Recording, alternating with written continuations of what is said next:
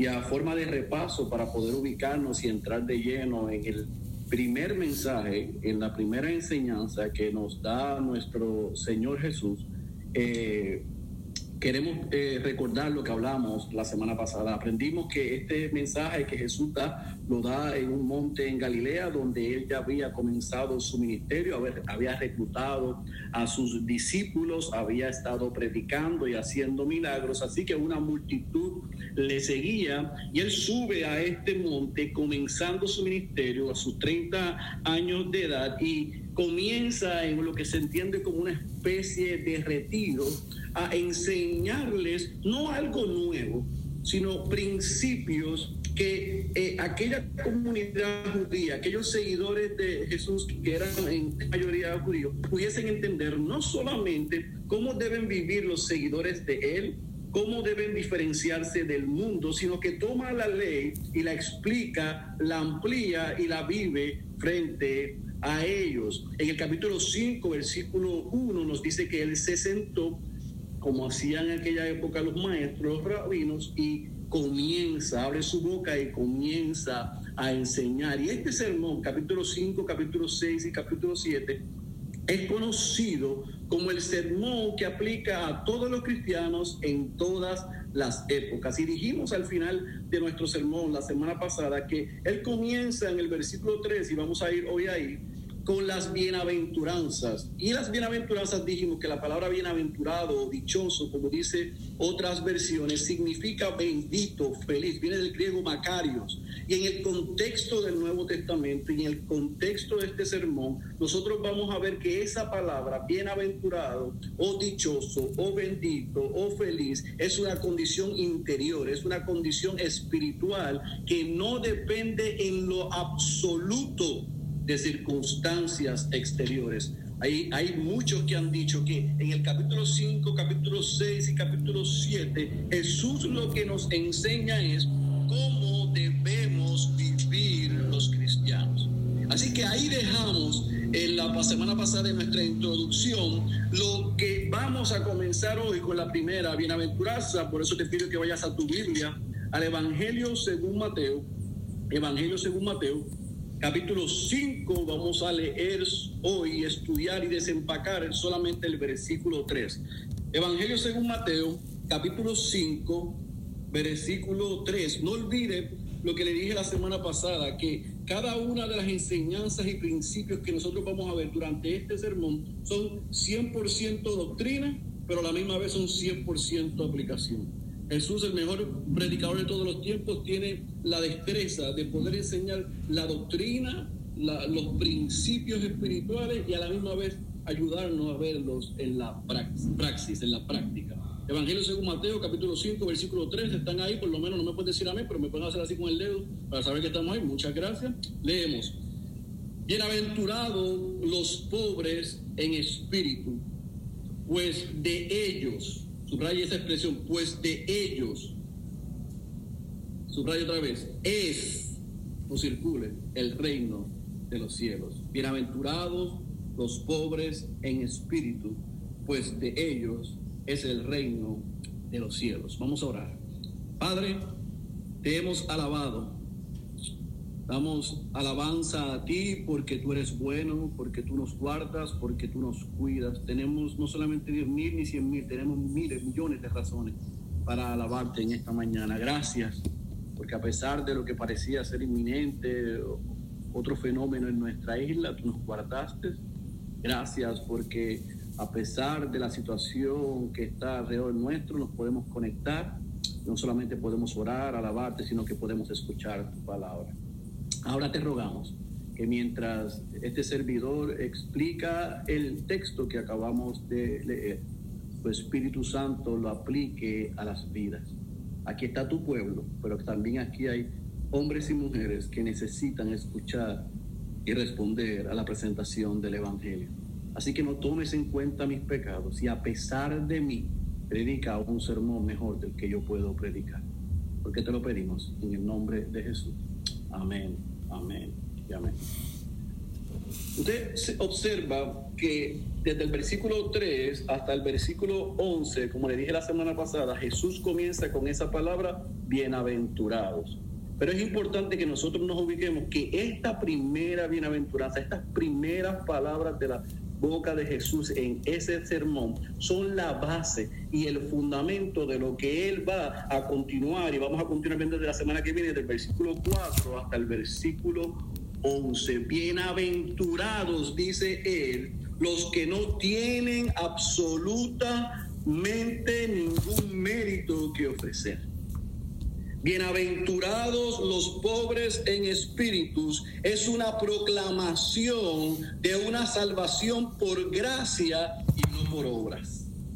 Entienda esto, mi querido hermano, no hay nadie en el reino de Dios, y ahorita voy a explicar lo que es el reino de Dios, que no sea un pobre en espíritu.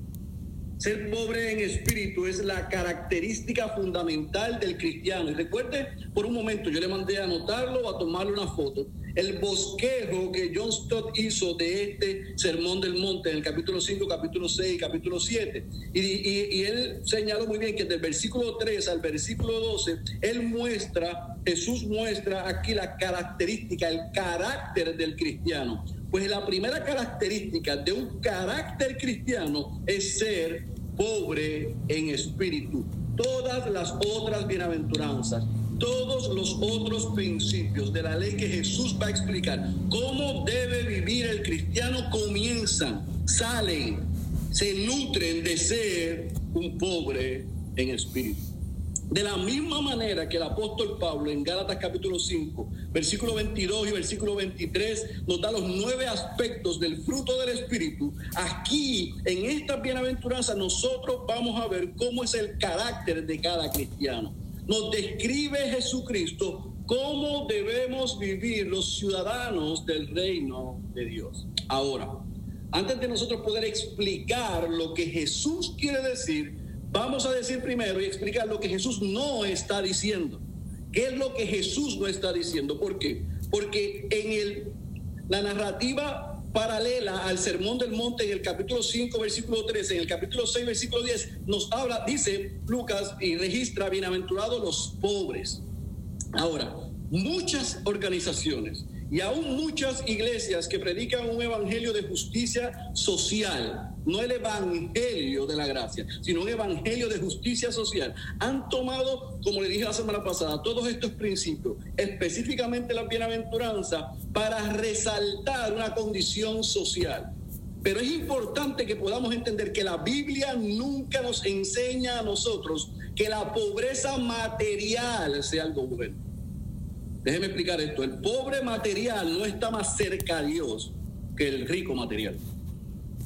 Y es cierto que nosotros vemos en el transcurso del Nuevo Testamento, y puedo decir que en toda la escritura, que el que es rico se le hace muy difícil eh, someterse eh, y rendirse a los pies de Cristo porque pone su valía, su identidad y lo que es y lo que tiene por sus posesiones, pero yo no quiero que erremos en pensar que pobreza física me hace más espiritual. El pobre más material, el pobre más pobre, valga la redundancia, no está más cerca del reino de los cielos que un rico, no que un rico. No hay ningún mérito, ni hay ninguna ventaja en ser pobre. La pobreza para nada garantiza la espiritualidad. Yo espero que usted entienda eso. Porque en la iglesia que estamos hoy, pues no hablando de Ciudad de Dios, sino en el tiempo y la época que está la iglesia hoy, eh, hay dos aspectos sobre esto que se han llevado a los extremos y siempre los extremos son malos. atribuir a que la pobreza física me hace más espiritual, dicen los del Evangelio de Justicia Social, o los del Evangelio de la Prosperidad dicen que la pobreza material es igual y sinónimo a pecado y nada más lejos de la verdad. ¿Estamos claros? ¿Se entiende eso, mis queridos hermanos? La pobreza espiritual a la que Jesús está hablando y está señalando como el primer principio donde va a fundamentar cómo debe vivir el cristiano, en nada, para nada tiene que ver con pobreza material. La palabra pobre en el griego eh, se traduce petojos o pitojos y quiere decir literalmente necesidad material, mendigo, desamparado y por diosero.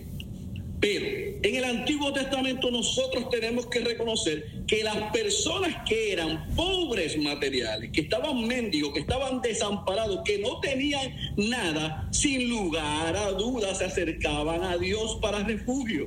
Y es por eso que la pobreza física llegó a tener visos y apariencia de espiritualidad, porque se identificaba pobreza material con humildad y dependencia de Dios. Nosotros podemos ver el salmista David en el Salmo 34, versículo 6, diciendo, este pobre clamó y el Señor le oyó y le salvó de todas sus angustias. Pero en ese término, lo que David como otros hombres, y lo vamos a ver más adelante, en el Antiguo Testamento están reconociendo y se están refiriendo es a una aflicción y a una incapacidad de librarse por sí mismo. Y por lo tanto, miran a Dios en busca de salvación, miran a Dios en reconocimiento de que no tienen derecho a ningún reclamo, de que no tienen derecho a pedir absolutamente nada. En Isaías capítulo 41, versículo 17, vemos que la pobreza espiritual es elogiada. Los afligidos y los necesitados buscan agua, pero no la hay. Su lengua está reseca de sed. Yo, el Señor, les responderé. Yo, el Dios de Israel, no los abandonaré. Así que dicho eso, y entendiendo lo que es pobreza, cómo se ve la pobreza en el Antiguo Testamento y la realidad de que el mendigo, el desamparado y el abandonado iba a Dios en busca de ayuda. Cuando vemos a los personajes en el Antiguo Testamento, están hablando de una pobreza espiritual, de una condición interior. Entonces, usted podría preguntar, pero Pastor Félix, ¿y qué es en síntesis pobreza espiritual? Yo quiero que usted anote esta definición. No es mía, pero creo que es muy, muy buena. Pastor John MacArthur dice que la pobreza en el espíritu es una disposición, es lo contrario, una disposición altiva, engreída y autosuficiente que el mundo alaba, admira y se jacta. Lo vuelve a repetir. Es lo contrario, la pobreza en el espíritu es lo contrario a esa disposición altiva, engreída y autosuficiente que el mundo tanto admira y alaba. La pobreza en el espíritu es lo contrario a esa actitud independiente y jactanciosa que el mundo admira y alaba. En síntesis, pobreza en el espíritu es un hombre y una mujer que se inclinan a Dios en reconocimiento de que no son nada. El profeta Isaías lo reconoce de esta manera en el capítulo 64, versículo 6. Si bien todos nosotros somos como suciedad y toda nuestra justicia como trapo de inmundicia, y caímos todos nosotros como la hoja, y nuestras maldades nos llevaron como viento. Nosotros somos como trapo de inmundicia. Y yo sé que hay gente que no le gusta verse a sí mismo así, la redundancia. Pero eso no lo digo yo, eso lo dice la palabra. El hombre sin Dios es como trapo de inmundicia. Mira lo que dijo el apóstol Pablo en Romanos capítulo 3, versículo 23, reconociendo la condición espiritual de todos los hombres, por cuanto todos pecados, pecaron, no alcanzan la gloria de Dios. Ser pobre en espíritu es darse cuenta, mi querido hermano, de que no tengo nada, de que no soy nada y que no puedo hacer nada por mi cuenta para alcanzar a Dios. Ahora, no pierda de perspectiva por un momento a la audiencia a la que Jesús está enseñando. A la audiencia que Jesús tenía sentada en aquel monte. Aquellos judíos estaban acostumbrados y aquellos maestros estaban acostumbrados a darle fuerza a lo que hacían como lo que los validaba ante Dios. En el día de hoy, escuche bien, aún algunos de nosotros pensamos que somos salvos, que Dios nos salvó por méritos y por cosas buenas que había en nosotros.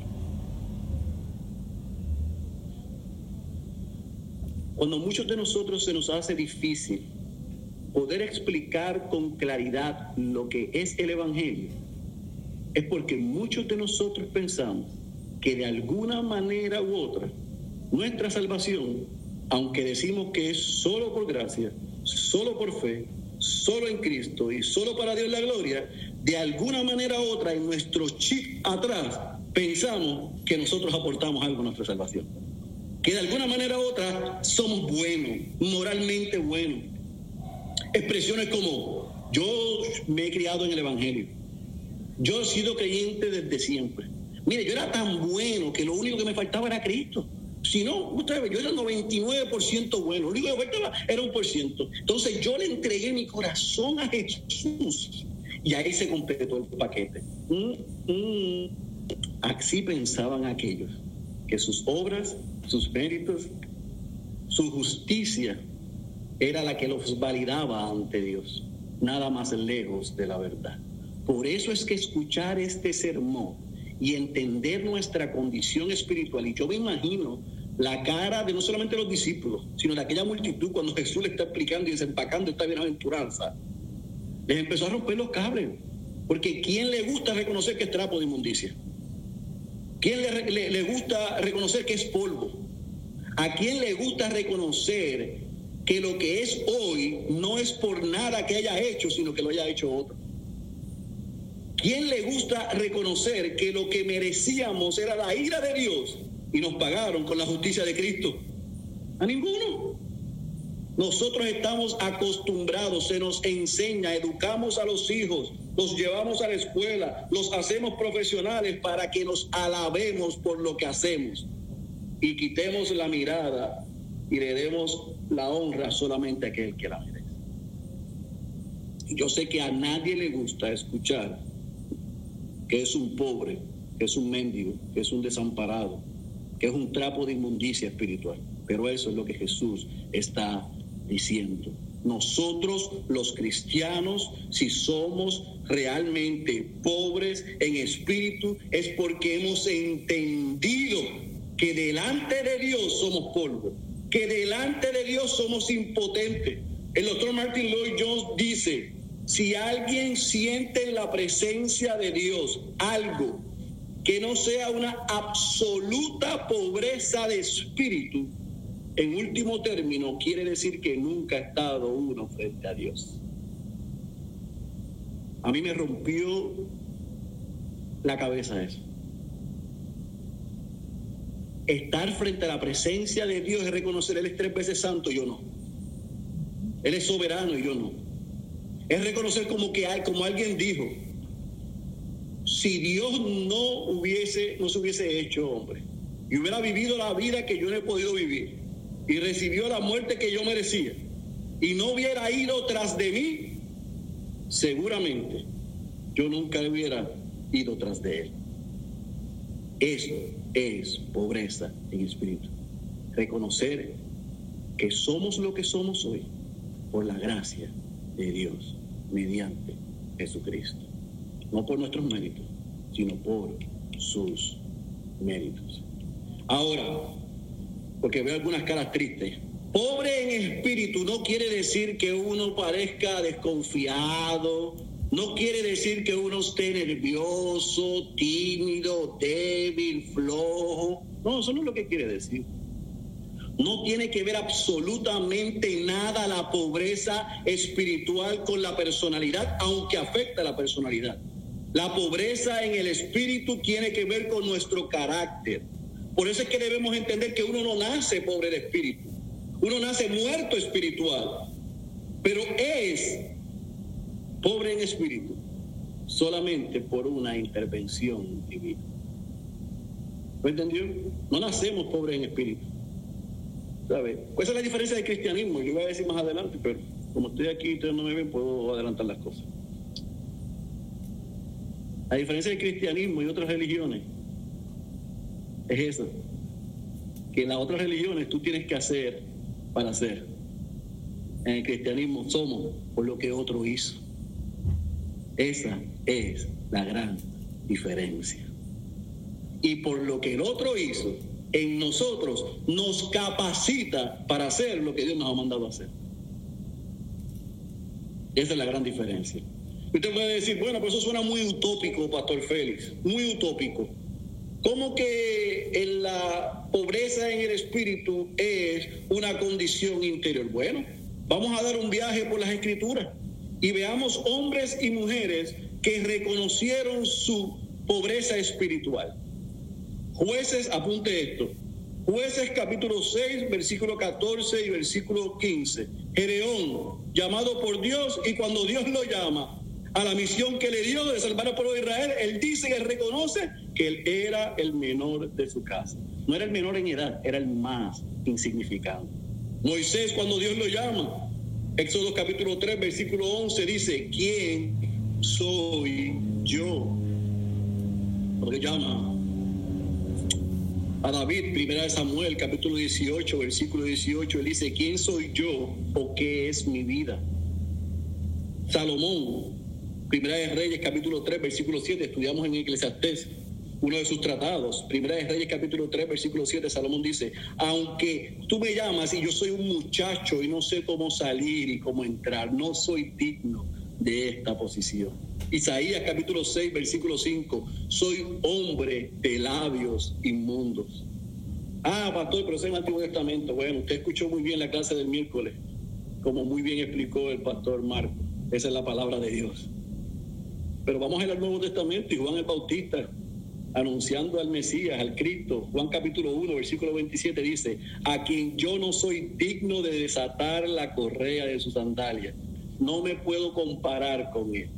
La mujer cananea, cuando va detrás de Jesús a pedirle una intervención por su hija endemoniada, y Jesús le dice, no, ella le dice, sí Señor, pero también los perrillos comen de las migajas que caen de la mesa de sus amos.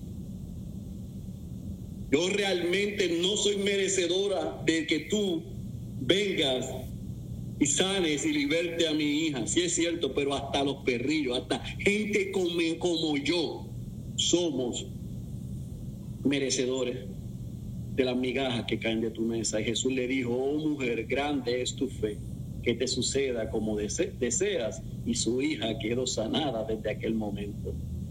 Pedro, Lucas capítulo 5, versículo 8.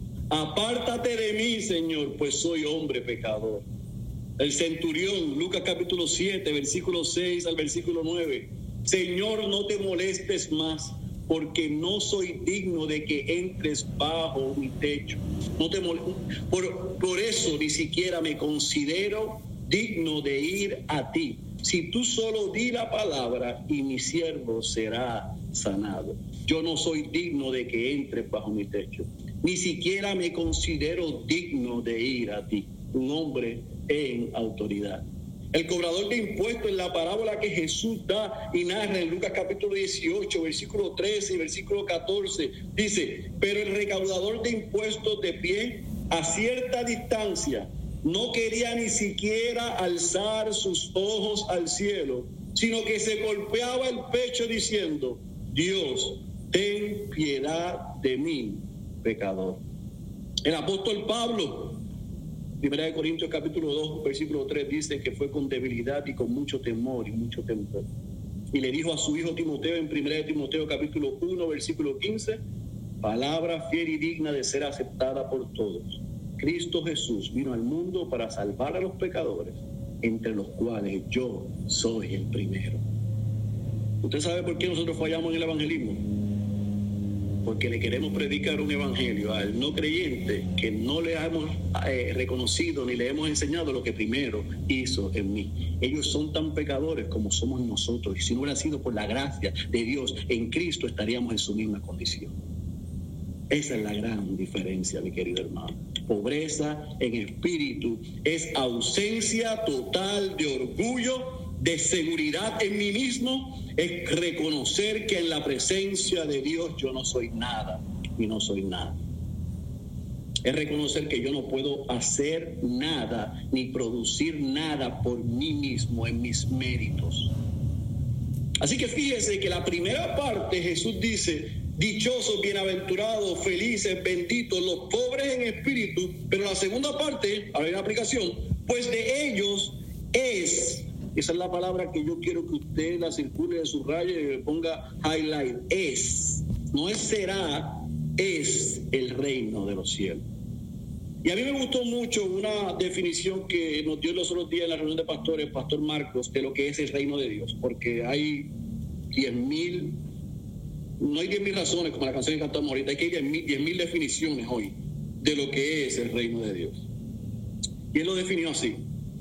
El reino de Dios es el pueblo de Dios, en el lugar de Dios, viviendo bajo el gobierno de Dios y el reinado, de Dios. Es el pueblo de Dios en el lugar de Dios, viviendo bajo el gobierno y el reinado de Dios. Ahora, eso no es futurista, eso es hoy. Aquellos que hemos nacido de nuevo somos pobres en espíritu y somos parte del reino de los cielos. Pero ese reino de los cielos, escúcheme bien, atiéndame por un momento, es un reino al revés el reino de los cielos, los habitantes que viven en el reino, el pueblo del Dios, de, Dios, bajo el gobierno y el reinado de Dios, en el lugar de Dios, vive al revés, no vive como el reino de este mundo. Y aquí yo me refiero con eso, escuche bien. El mundo llama maldito a los pobres en espíritu. Al cristiano se burla, le dice infeliz, se ríen de nosotros, pero Cristo nos llama ricos y felices. No ricos y felices otra vez porque haya mérito en nosotros. No ricos y felices en términos materiales. No ricos y felices por nuestros logros, sino por sus méritos, por lo que Él hizo en la cruz. Más adelante los pastores estaremos predicando sobre las siete iglesias del Apocalipsis. Pero yo quiero explicarle este término y esta, eh, eh, esta comparación del reino de los cielos y el reino de este mundo. Según los valores de este mundo, el que tiene más es bendito y es feliz. El que tiene menos es un maldito y es un infeliz. Pero Jesús, cuando le escribe el apóstol Juan en la isla de Patmos para que él lleve, cuando él le da el mensaje para que lo lleve a las iglesias, hay dos iglesias que a mí me llaman la atención. Está la iglesia de la Odisea, que es la última. Y esa iglesia, para que usted entienda el contexto, había pasado por un desastre natural, como otras eh, eh, ciudades y otras iglesias que vemos en, el en Apocalipsis capítulo 2. Y las ciudades y las iglesias que sufrieron desastres naturales, las otras iglesias los apoyaron y los ayudaron. ¿Sabe lo que dijo la Odisea cuando los fueron a ayudar? Nosotros no necesitamos ayuda nosotros somos autosuficientes, somos tan ricos y tan poderosos que nos podemos reconstruir nosotros mismos. A nosotros no nos falta nada, nosotros somos dichosos, nosotros somos felices. Así pensaban ellos, ellos mismos. Ellos estaban disfrutando del reino de este mundo y Jesús le dijo a esos que pensaban que eran ricos, me tiene que dar un segundo un momento y estoy en vivo a todo color, ¿está bien?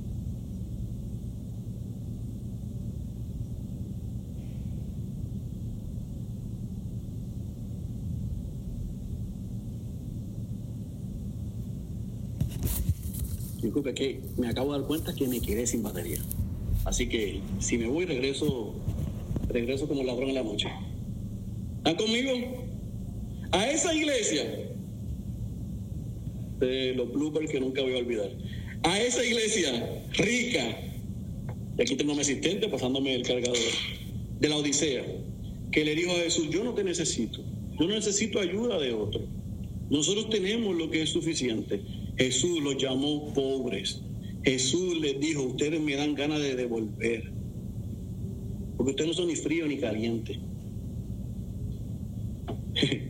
a los ricos físicos a los ricos materiales, a los poderosos materiales, Jesús los llamó pobres.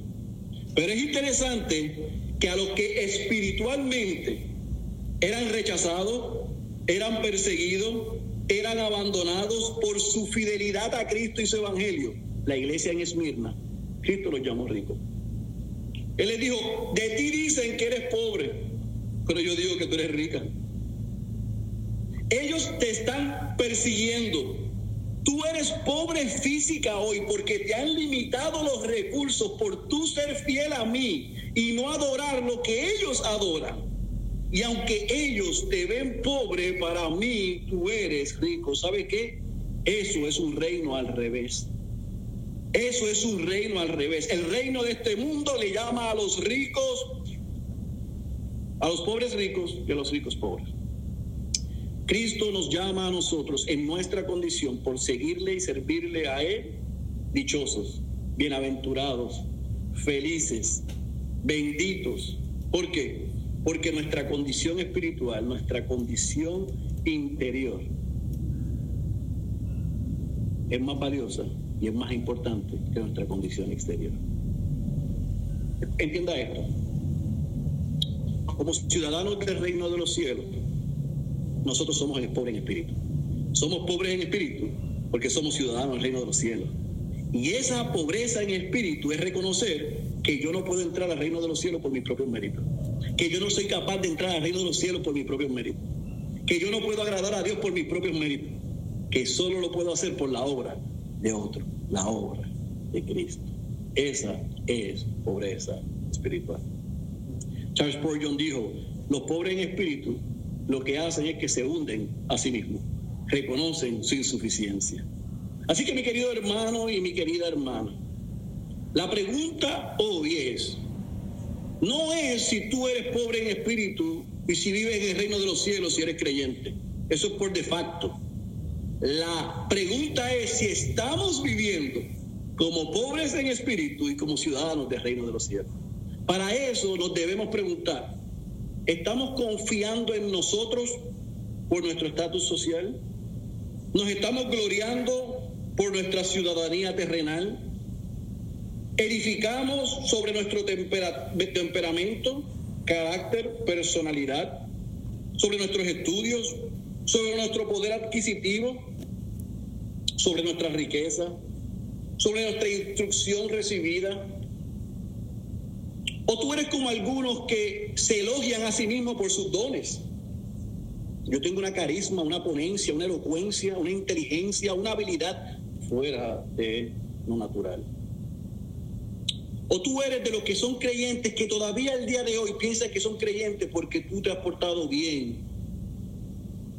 Tú pagas tus impuestos, tus taxes, llenas la planilla a tiempo, cruzas a las señoras mayores, eh, le das comida a los pobres. Tú no tú dices, tú eres de los que dicen, yo mira, yo nunca ni he mentido una vez. Ya están mintiendo con eso, pero hay algunos que dicen eso.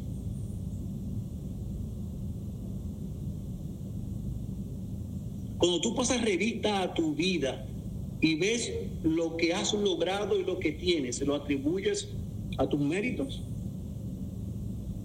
¿O tú puedes decir como yo? Que yo soy lo que soy a pesar de mí. ¿Dónde yo estaría hoy si Cristo no me hubiera alcanzado?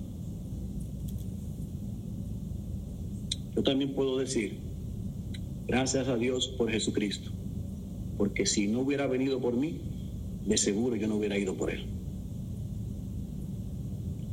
¿Usted podría decir eso hoy? ¿Usted podría reconocer hoy que como Pablo, todo lo que tenemos y todo lo que sabemos y todo lo que hemos logrado, en nuestra humanidad lo tenemos por basura?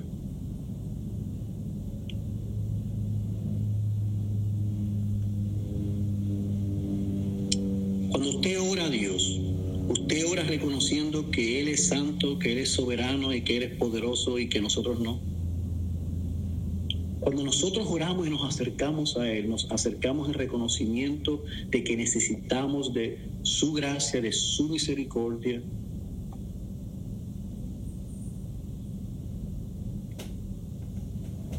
Mi llamado a ti, mi querido hermano y hermana hoy, es que si tú has nacido de nuevo, si tú eres un ciudadano del reino de los cielos, nos preguntemos en esta mañana cómo estamos viviendo.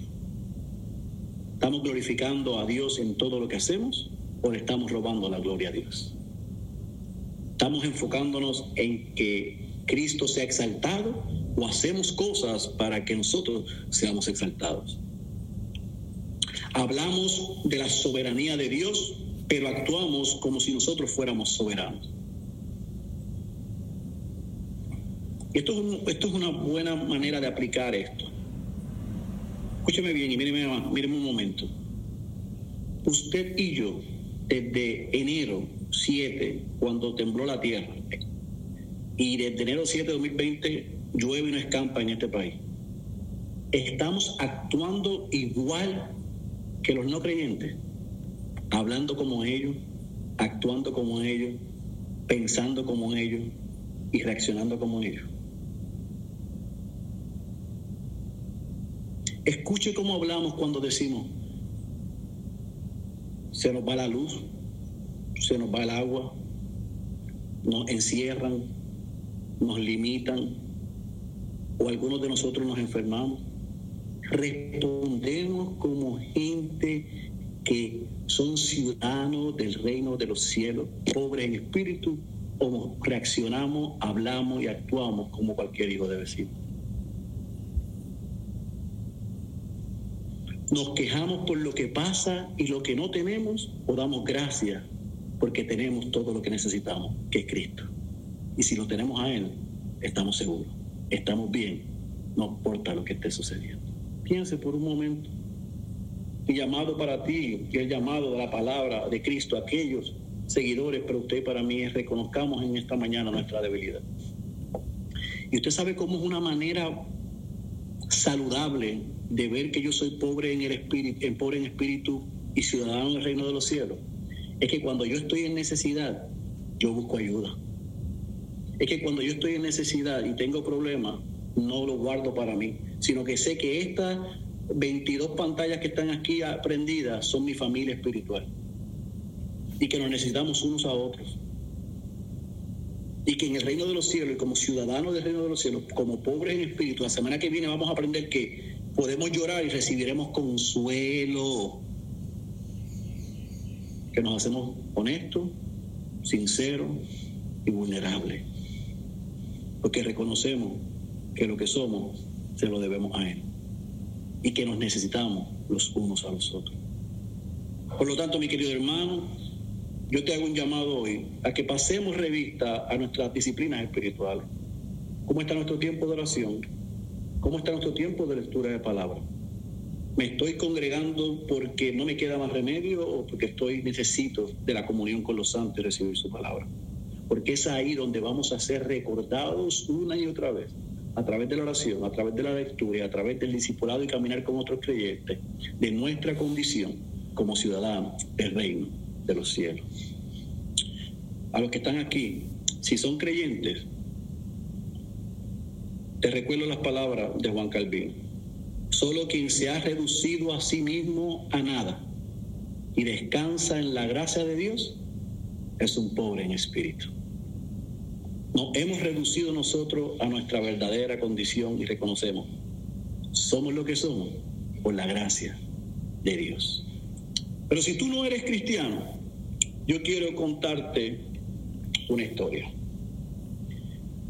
Hace unos años atrás, un joven homosexual estaba hospitalizado en su etapa terminal por su condición de SIDA. Y en aquella ocasión pidió que el pastor John MacArthur fuera a verlo al hospital. Ese joven nunca había ido a Grace Church, a la iglesia del pastor MacArthur. John MacArthur no sabía quién era él, pero le explicaron la situación y como a veces hacemos los pastores, vamos a, a visitar a la gente que está en los hospitales. Creemos que son oportunidades evangelísticas. Así que el pastor MacArthur va a donde este joven. Y este joven tan pronto ve a MacArthur, en aquella habitación estaban los amantes de este hombre, trabajadores sexuales que trabajaban con este hombre, gente de la organización de ayuda para combatir el SIDA, que también era homosexual. Estaba lleno aquel cuarto de gente que estaban en su misma condición. Así que cuando el pastor MacArthur entra, este hombre le toma la mano a MacArthur y comienza a confesar su manera de vivir. Le dice todos los pecados que hizo, todo lo que cometió, y comienza a decirle al pastor MacArthur, y yo sé que yo me voy a morir y yo no quiero ir al infierno. Yo sé que yo he pecado contra Dios, pero yo reconozco que yo soy un pecado. ¿Cómo puedo ganar acceso al reino de los cielos? John MacArthur le dijo, yo no puedo hacer una oración para que tú repitas conmigo para que seas salvo. Pero yo te voy a mostrar por las escrituras cuál es tu condición que tú reconoces y cuál es la solución, que es clamar a Dios para salvación. El joven escuchó y MacArthur le dice, comienza a orarle a Dios. Y él cerró sus ojos y comenzó a decirle a Dios, yo soy un vil pecador, yo no merezco tu perdón, yo no merezco tu salvación, pero ten misericordia de mí. Hoy yo reconozco que soy pecador. Y estuvo una y otra vez recordando los textos que el pastor MacArthur le dio y seguía apretándole la mano tan fuerte el pastor MacArthur que cuando el hombre ya no pudo decir nada más, entonces MacArthur comenzó a interceder y a orar a Dios por ese joven. Y MacArthur cerró sus ojos y siguió llorando, llorando, llorando, llorando por él. Y cuando terminó y abrió sus ojos, el muchacho abrió los de él, estaba lleno de lágrimas. Pero al frente de él había un reloj y un calendario. Y él se sonrió y el pastor MacArthur lo mira y le dice, ¿qué tú miras? Y él le dice, yo quiero saber el día y la hora en que el Señor me salvó no por nada que yo haya hecho, sino por los méritos de Cristo. Hoy yo he nacido de nuevo. Pastor, yo quiero aprender a vivir como ciudadano del reino de los cielos. Y le pidió a MacArthur libros y en aquella época cassettes de sermones. Así que el pastor MacArthur se lo hizo llegar inmediatamente. Y ese joven duró cinco días más. A los cinco días se fue con el Señor. ¿Por qué yo le cuento esto, querido amigo que me escuchas? Porque sé que hay amigos que nos escuchan aquí. Porque probablemente tú no seas homosexual. Probablemente tú no tengas adicción a la pornea. Probablemente tú no juegues ni seas adicto al casino y tengas avaricia. Y quizás tú te consideras bueno. Pero al igual que aquel hombre, todos los que hemos vivido de espalda a Dios somos vil pecadores que necesitamos un Salvador. Y la única manera de poder ser un pobre en espíritu y ser ciudadano del reino de los cielos es que reconozcamos que hemos vivido de espaldas a Dios, siendo nuestros propios dueños apuntando a nuestra propia justicia, alabando nuestros propios méritos y que hoy hemos encontrado que nada de eso nos puede dar acceso a Dios. Si tú hoy reconoces que no importa en la condición espiritual que estás, has vivido de espaldas a Dios, haz como que el joven, mientras yo oro, clama al Señor por perdón y por misericordia. Reconoce que eres un pecador y que has vivido de espalda a Dios. Así y únicamente así, si te arrepientes de tus pecados y confiesas a Jesucristo como Señor y Salvador, te podrás unir a una comunidad que el mundo dice que estamos locos, pero que nosotros somos llamados por Cristo ricos, bienaventurados y dichosos. Una comunidad que reconoce que no, es nada y que todo lo que es y todo lo que tiene se debe a la obra de Cristo en la cruz. Por su vida, por su muerte y por su resurrección, todos los que estamos aquí, si hoy no lo somos y si lo somos y ajustamos, podemos con alegría decir, gracias Señor, porque somos bienaventurados al ser ciudadano del reino de los cielos. El que tenga oído para oír, yo ruego que haya escuchado la voz de Dios. Déjeme orar. Padre, gracias por la obra de Cristo. Gracias porque tú nos diste misericordia y nos diste gracia. No nos pagaste con lo que merecíamos y nos diste lo que no merecíamos. Hoy como tus hijos y como tus hijas podemos reconocer que hay paz en nuestra pobreza espiritual, en reconocer que separado de ti nada podemos ser ni hacer. Y que si tú no hubieras llegado a nosotros, no había posibilidad de que nosotros fuéramos a donde ti. Hoy somos tus hijos y tus hijas únicamente por la obra de Cristo. Gracias, porque como ciudadanos del reino de los cielos, como tu pueblo, bajo gobierno y bajo tu reinado, nosotros podemos, a pesar de lo que esté sucediendo en el exterior, tener gozo, gracia, acción de gracias y paz en medio de tormentas, pandemias, pruebas, dificultades, enfermedades o persecuciones. Quizás hay algunos, Señor, en medio nuestro que están escuchando, que están en una condición física, emocional y espiritual, como aquel joven en aquella cama, en aquel hospital que a través de la palabra predicada, hoy tú le hayas mostrado su gran necesidad. Y es que necesitan un Salvador, que se puedan arrepentir de sus pecados, que puedan confesar a Jesucristo como Señor y que se puedan unir a la familia espiritual, para que en medio de lo que estamos pasando podamos tener paz de que tú sigues siendo rey de que sigue siendo Señor y que en medio de cualquier cosa que pasamos y pasemos, tú nos has prometido estar con nosotros y como aprenderemos la semana que viene, recibir consolación.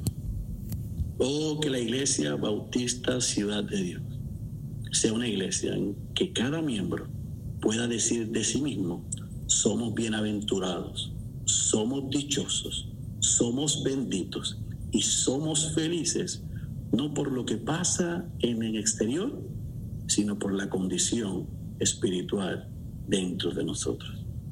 Por la obra, por la vida, la muerte y la resurrección de Cristo, nosotros somos bendecidos, somos bienaventurados, somos pobres en espíritu y somos ciudadanos del reino de los cielos. Si tenemos a Cristo, tenemos todo lo que necesitamos. No nos falta nada que eso se haga una verdad y pedirnos perdones, porque muchas veces hemos sacado nuestra mirada y nuestra dependencia o de ti y la hemos puesto en nosotros. Ayúdanos a vivir de una manera que traiga gloria a ti. Esa es nuestra oración, en el nombre poderoso de Jesús. Amén.